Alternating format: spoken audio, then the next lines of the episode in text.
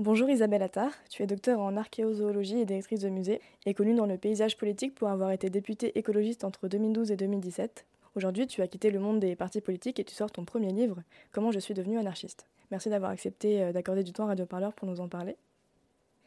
Il est précisé dès la note de présentation à l'arrière du livre euh, qu'il ne s'agit pas d'un essai mais d'une histoire. À la lecture, on a en effet l'impression d'un croisement entre un essai mais surtout un journal intime qui raconte ton histoire personnelle en plus de celle de l'anarchisme à travers ce que tu en as appris. D'ailleurs, tu t'adresses parfois directement au lecteur. Pourquoi as-tu décidé d'écrire ce livre et pourquoi sous cette forme?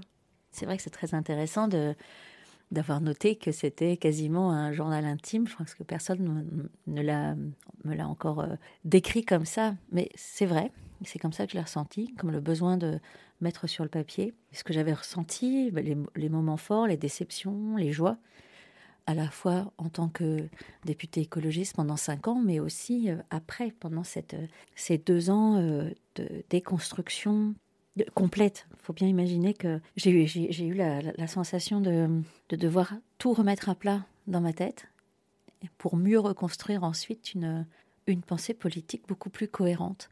Et oui, c'est intime parce que ce sont, je raconte aussi des moments de vie qui ne sont pas ceux de, de l'Assemblée ou des moments euh, qualifiés de, politique en soi. Sauf que euh, le sexisme ordinaire ou les, violences faites aux femmes, ce sont des choses qui sont intimes et qui ont probablement, c'est un des éléments qui ont fait que j'ai voulu m'engager en politique. Donc je pense qu'on ne pouvait pas faire l'impasse sur des, ressentis à la fois en tant que femme, en tant qu'être humain, en tant que adolescente à qui il arrive aussi des choses qui forgent une certaine idée de l'injustice ou de la justice. J'en avais déjà parlé euh, pour des clics, mais euh, il y a des moments comme ça. On est obligé d'en parler parce que c'est ce qui fait ensuite euh, qu'on va ressentir politiquement des événements à l'échelle locale ou internationale de façon plus ou moins violente. Et si on n'a pas des bribes comme ça d'une histoire antérieure, je crois que c'est impossible de remettre ensuite toutes les pièces du puzzle, puisqu'il va vous en manquer des pièces. Sur le mot anarchisme, tu expliques qu'il fait peur, même à ceux qui s'y reconnaissent, et qu'il est difficile, hier comme aujourd'hui, de se revendiquer anarchiste. Tu parles d'Emma Goldman qui avait des difficultés pour trouver un logement et qui a dû changer de nom. Ça se présente comment au quotidien pour toi maintenant que tu utilises ce mot pour te définir? Ça a été une vraie réflexion. Que mettre euh, en titre euh, d'un livre où on raconte un parcours qui aboutit à l'évidence que l'on est anarchiste. Est-ce qu'on doit trouver un synonyme plus plat, moins, moins fort, moins puissant? Est-ce qu'on doit euh, tourner autour du pot ou se cacher derrière son petit doigt? Ça a été une vraie, vraie réflexion. Compte tenu de mon caractère et de ce que j'avais déjà pu exprimer dans différents médias ou sur le papier, j'ai décidé d'affirmer de, les choses, d'être franche comme d'habitude et de, de, mettre le mot d'anarchisme parce que il est important euh, à mes yeux de le réhabiliter. C'est un mot qui est utilisé à tort et à travers, confondu avec euh, le mot anomie qui signifie absence de loi, alors que l'anarchie, c'est l'absence de pouvoir, pas l'absence de règles. Les règles, on les forge nous-mêmes. C'est vrai que ça a pu me coûter cher de d'affirmer les choses, de, de, dire voilà, voilà ce que je suis. Après, vous prenez, vous prenez pas, vous euh, lisez, vous lisez pas. Mais en tout cas, je suis anarchiste et c'est pas la peine de tourner autour du pot. Euh, Emma Goldman disait dans son livre qu'elle avait dû changer de nom, prendre un pseudonyme pour pouvoir trouver un logement, pour pouvoir travailler.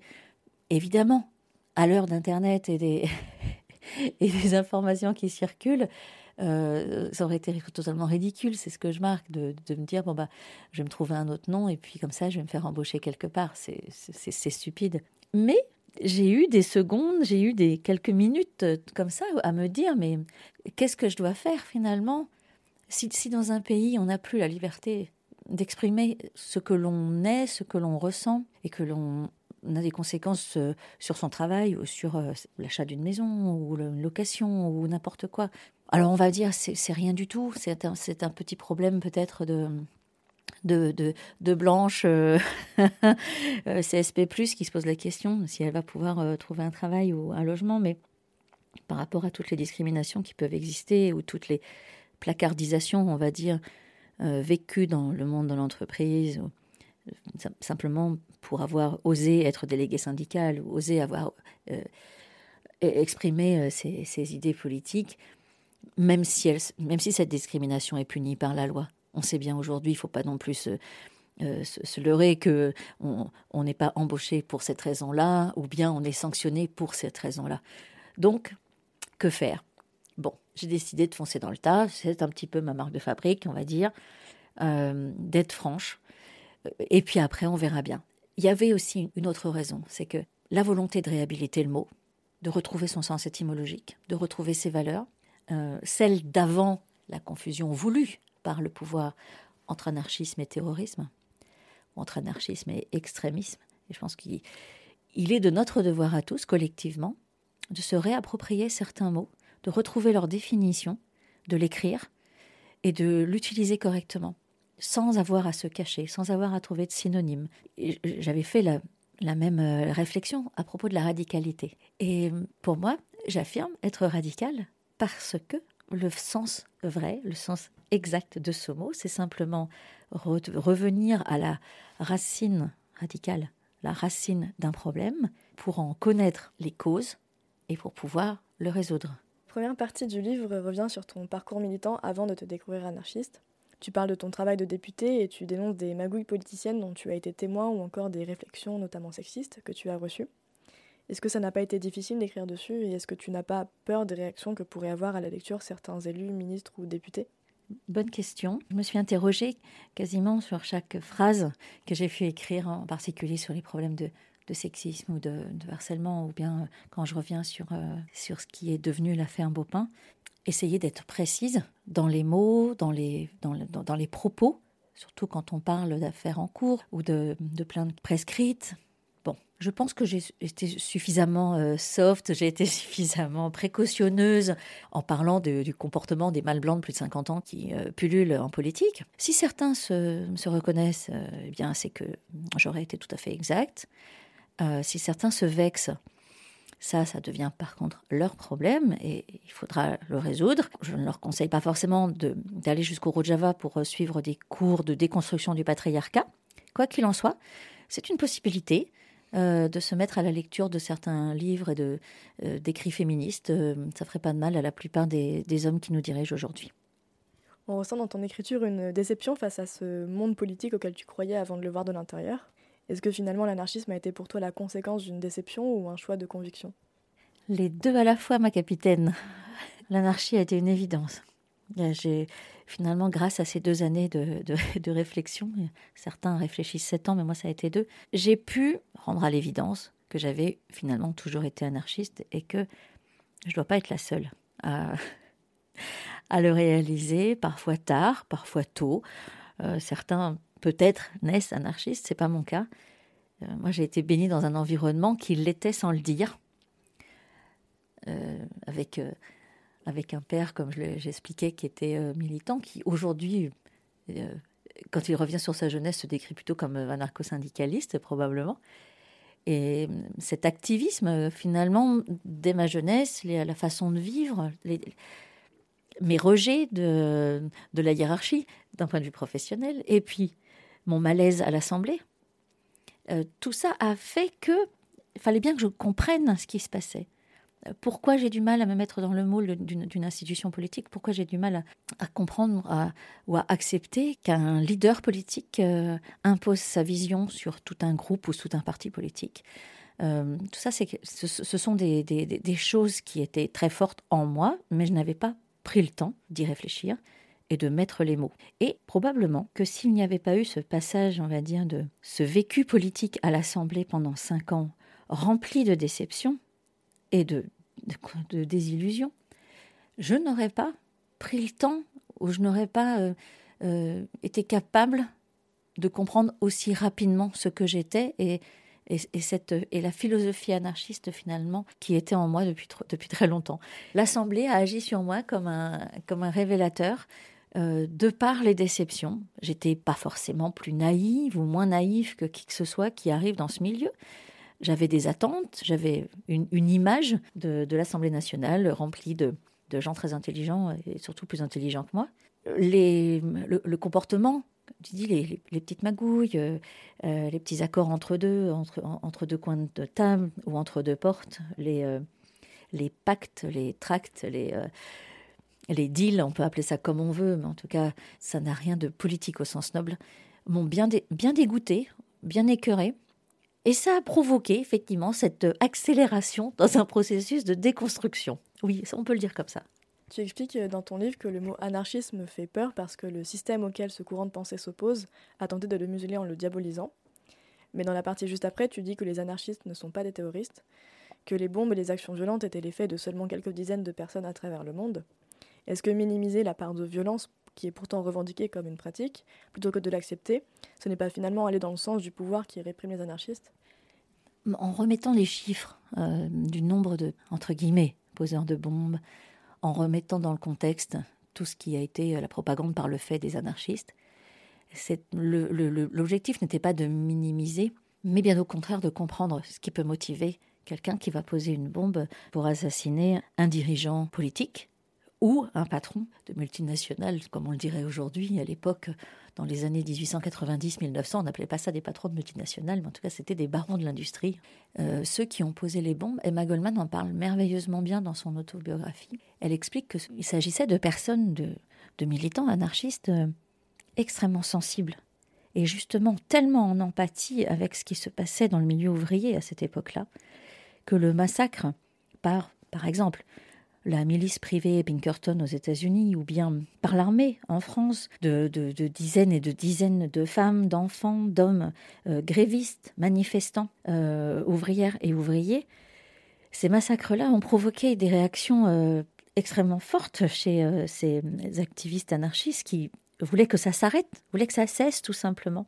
Et donc imaginait que, en tuant les responsables de ces massacres, de ces boucheries, ferait réagir l'opinion, ferait qu'il y ait un électrochoc dans la population et que tout le monde se rendrait compte euh, que euh, les euh, Rockefeller, Frick, etc., n'étaient là que pour finalement faire du profit, en pas massacrant, mais en mettant dans, la misère la plus totale la femme, enfants, hommes qu'ils utilisaient comme des ouvriers, comme de la main-d'œuvre corvéable et merci. Et on n'était pas très très loin de l'esclavage. En tout cas, cette propagande par le fait, la violence, telle qu'elle a été comprise, telle qu'elle a été évidemment utilisée contre les anarchistes par les pouvoirs, par les gouvernants, a été très utile pour desservir toute la, toute la pensée anarchiste.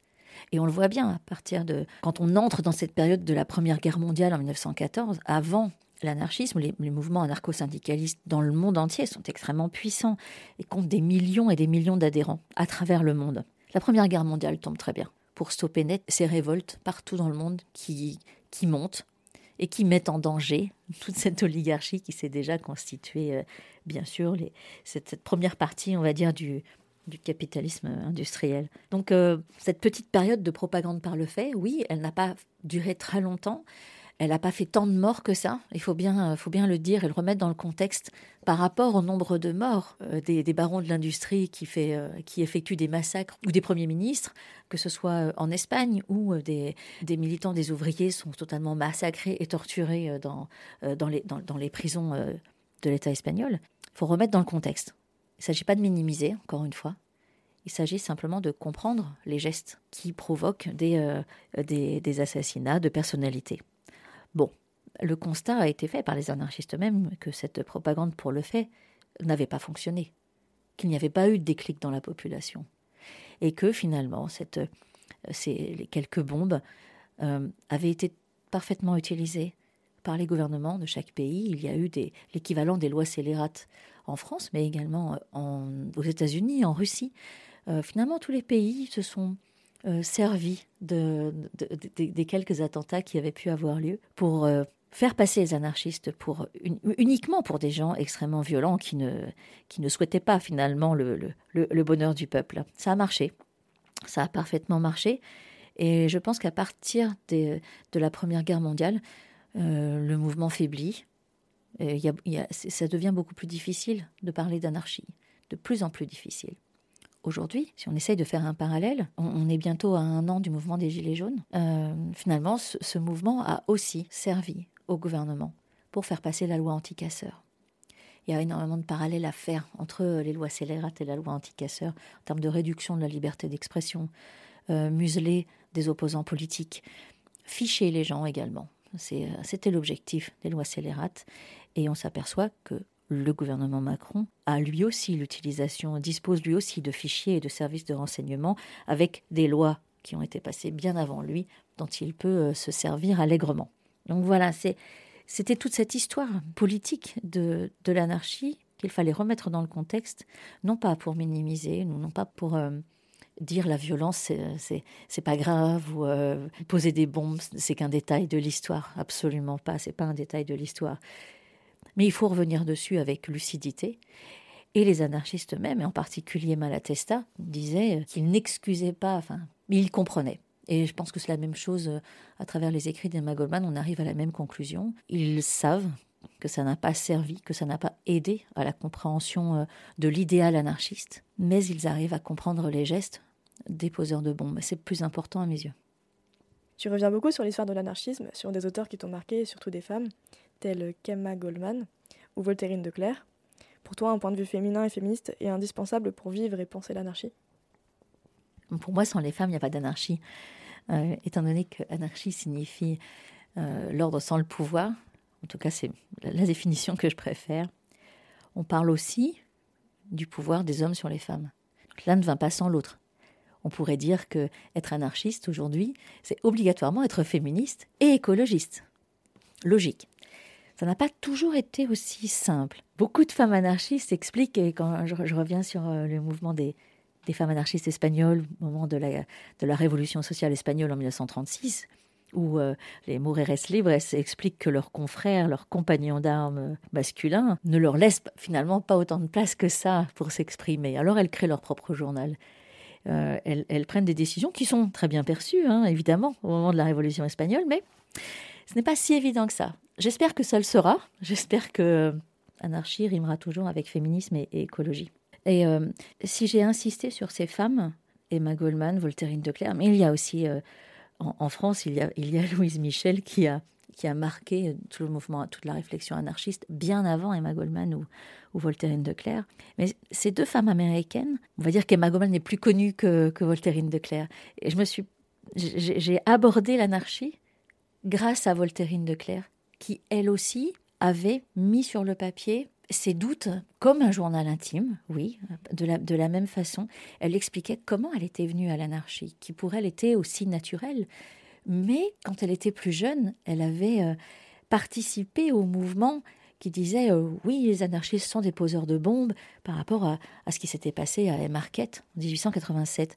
Elle ne faisait pas partie des défenseurs de l'anarchie à ce moment-là. Et elle l'explique pourquoi. Elle a le courage d'expliquer comment elle a compris comment elle a changé, ce qu'elle a lu, sa façon extrêmement pédagogique d'expliquer les choses, d'aller, euh, d'aller oui, à l'essentiel et à la racine, d'être radicale.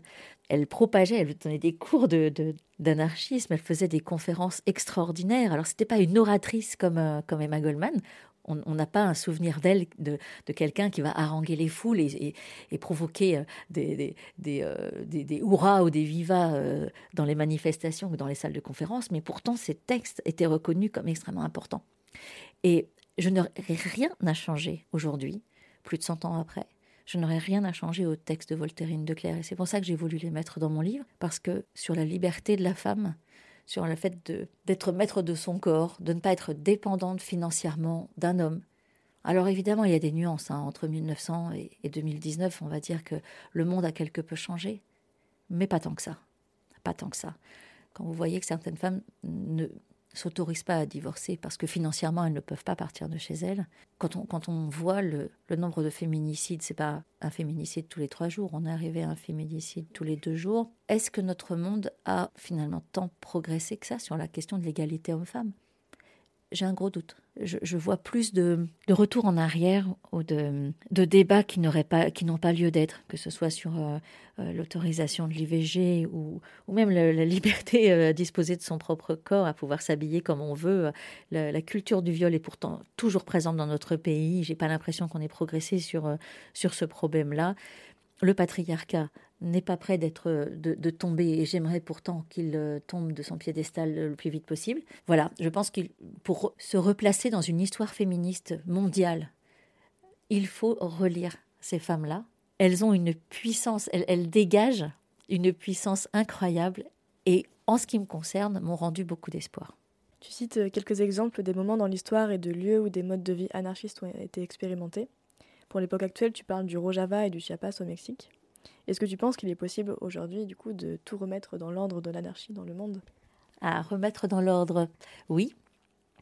Et pour ça, pour pouvoir remettre les choses dans l'ordre, on va dire franchement, se passer complètement du capitalisme, encore faut-il avoir des exemples. Des exemples qui fonctionnent.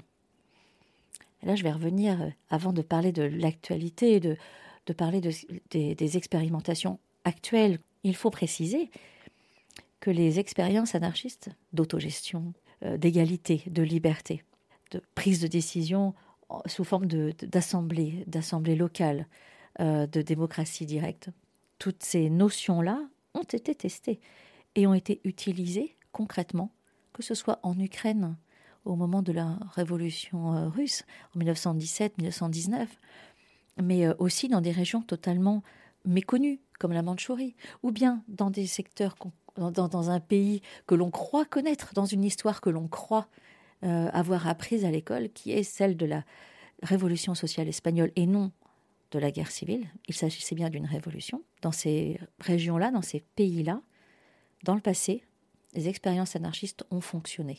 Et si elles n'ont pas duré, si elles n'ont duré que à peine deux ans pour l'Ukraine, quelques mois pour la Mandchourie, ou euh, quelques mois également, voire quelques années euh, pour les collectivités d'Aragon ou en Catalogne, ce n'est pas parce que ces expériences ont échoué d'elles-mêmes, ce n'est pas parce qu'elles elles, étaient simplement utopiques. Cet échec n'est pas dû à leur euh, côté utopique du tout. L'échec est dû aux bombes. Et c'est ça qu'il faut absolument rappeler sans cesse, toujours le rappeler. Ces expériences ont tellement réussi qu'il a fallu les détruire, que les pouvoirs en place ont été dans l'obligation, pour se maintenir, de détruire ces expériences-là et de détruire, non pas juste un mot, détruire des hommes et des femmes pour que l'anarchie disparaisse totalement, à la fois des livres d'histoire et des journaux.